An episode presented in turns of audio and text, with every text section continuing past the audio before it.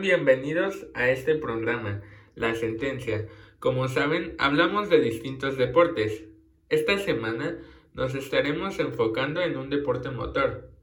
Estaremos hablando acerca de la Fórmula 1. En el programa contestaremos tres preguntas. ¿Qué es la Fórmula 1? Les explicaremos en qué consiste una carrera, cómo es un fin de semana. También ¿Es la Fórmula 1 un deporte y es injusta la Fórmula 1?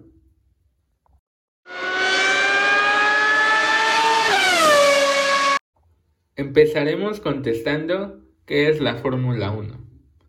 La Fórmula 1 es la principal competición de automovilismo internacional y campeonato de deportes motor más popular y prestigiosa del mundo.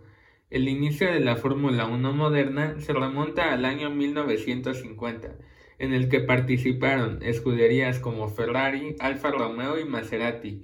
Algunas fueron reemplazadas por otras nuevas como McLaren, Williams, Red Bull y otras que volvieron como Mercedes, que se han alzado varias veces con el Campeonato Mundial de Constructores. En esa década de inicio, 1950, fue dominada por Juan Manuel Fangio, el cual ganó cinco campeonatos a la edad de 43 años y que sigue conservando el récord como el ganador de un campeonato más viejo de la Fórmula 1. Ahora procederé a explicarles cómo es la competición. Esta se celebra los fines de semana, dura tres días.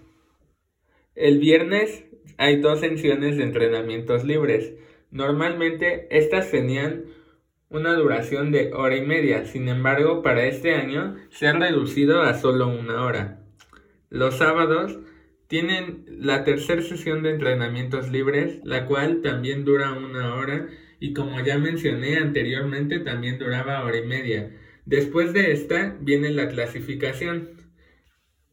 A lo largo de los años, la clasificación ha tenido distintos formatos. El formato actual consiste de tres sesiones. La primera es 18 minutos, la segunda es de 15 y la última es de 12. En la primera sesión, todos los 20 autos marcan sus tiempos más rápidos. Los 5 más lentos son eliminados. En la segunda sesión, igualmente se eliminan 5 y en la última sesión se definen los resultados para la carrera del domingo. Todas las carreras tienen que tener una distancia mínima, esta es de 305 kilómetros. En promedio, cada carrera dura entre hora y media y dos horas.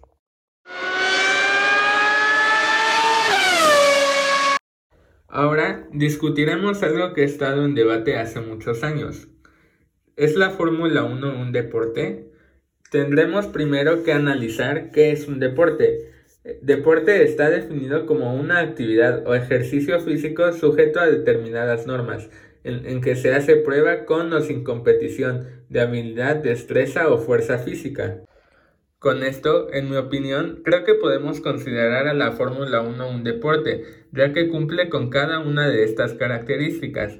Además, los pilotos están expuestos a las fuerzas que normalmente se sienten en una montaña rusa, esto por un periodo de dos horas máximo. En un circuito de vueltas rápidas, un piloto sufre hasta 6.5 fuerzas G, es decir, siente el peso de su cuerpo seis y media veces más de lo normal, y esto es por curva, es decir, que por vuelta en promedio llegan a sentir un total de 45 fuerzas G. Todos los pilotos de Fórmula 1 deben de entrenar sus cuerpos. La mayoría de ellos entrenan unos 500 kilómetros de bicicleta a la semana más más 3 horas de gimnasio diario. Utilizan aparatos especialmente diseñados para ejercitar su cuello y pecho para hacerle frente a esta fuerza que los oprime. También siguen una estricta dieta, ya que cualquier gramo que pueda librarse del auto significará una mayor velocidad. Hemos visto también videos de gente que no entrena y se sube a autos de Fórmula 1 y cómo han contado que les cuesta mucho y que es muy, muy difícil incluso tener la vista arriba por las fuerzas que, que sufren en las curvas. Además, después de cada carrera hay una sesión de pesaje. En promedio, los pilotos de Fórmula 1 pierden hasta 5 kilos en una carrera. A esto hay que añadirle que en promedio presionan el freno mil veces por carrera. Estos frenos no son como los que conocemos y usamos en nuestra vida diaria. Son un poco más rígidos, por lo que la tarea de hacerlo mil veces es mucho más dura.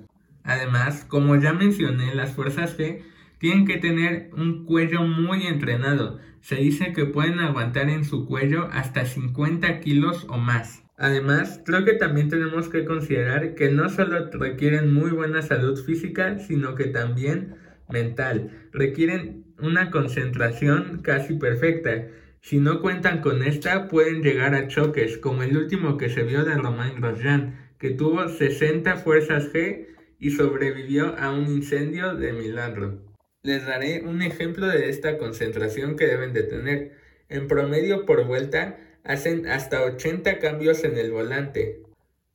Además, después de su retiro, Nico Rosberg confesó que competir por un campeonato contra su compañero de equipo, Lewis Hamilton, lo, lo dejó destrozado mentalmente, por lo que tuvo que abandonar la categoría y dedicarse más a su familia, ya que él no estaba dispuesto a volver a hacer ese esfuerzo otro año más.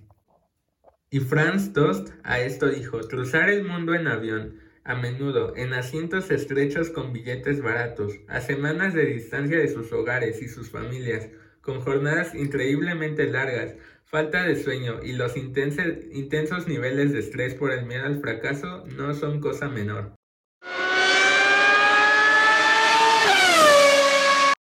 Ahora contestaremos nuestra última pregunta. ¿Es injusta? En años pasados había una disparidad en el gasto de los equipos. Por un lado, equipos como Mercedes gastaban hasta 600 millones de euros. Y por el otro, equipos como Williams solo contaban con 100 millones de euros. Esto creaba una disparidad muy fuerte. Sin embargo, afortunadamente, para este año se creó algo llamado techo salarial. El techo salarial consiste en que un equipo puede gastar máximo 145 millones de dólares en temas relacionados con el desempeño del auto. Esto crea una categoría más igualitaria en la que los presupuestos de un equipo no afecten tanto su rendimiento. Ejemplo de esta disparidad que ha existido ha sido el dominio que hemos visto en los últimos años, en los cuales ha ganado los siete campeonatos seguidos el equipo Mercedes, y en seis de estos Lewis Hamilton se ha coronado campeón. Podremos decir que la Fórmula 1 antes del techo presupuestal era un poco injusta, pero también habíamos visto ejemplos de equipos como Brown en el 2009, que con una innovación técnica, en este caso el difusor, lograron con un presupuesto no tan elevado ganar el campeonato de constructores y de pilotos. Creo también que hay otro factor que tenemos que considerar para decidir si la Fórmula 1 es injusta o no, y este es el de los pilotos. El costo de llegar a la Fórmula 1 es muy elevado. Por ejemplo, Callum Mailot, expiloto de Fórmula 2, reveló que necesitó de más de 2 millones de euros en patrocinadores para participar en esa categoría. La mayoría de los pilotos vienen de familias de clase alta, que les permitieron viajar a través de Europa para participar en diversos campeonatos.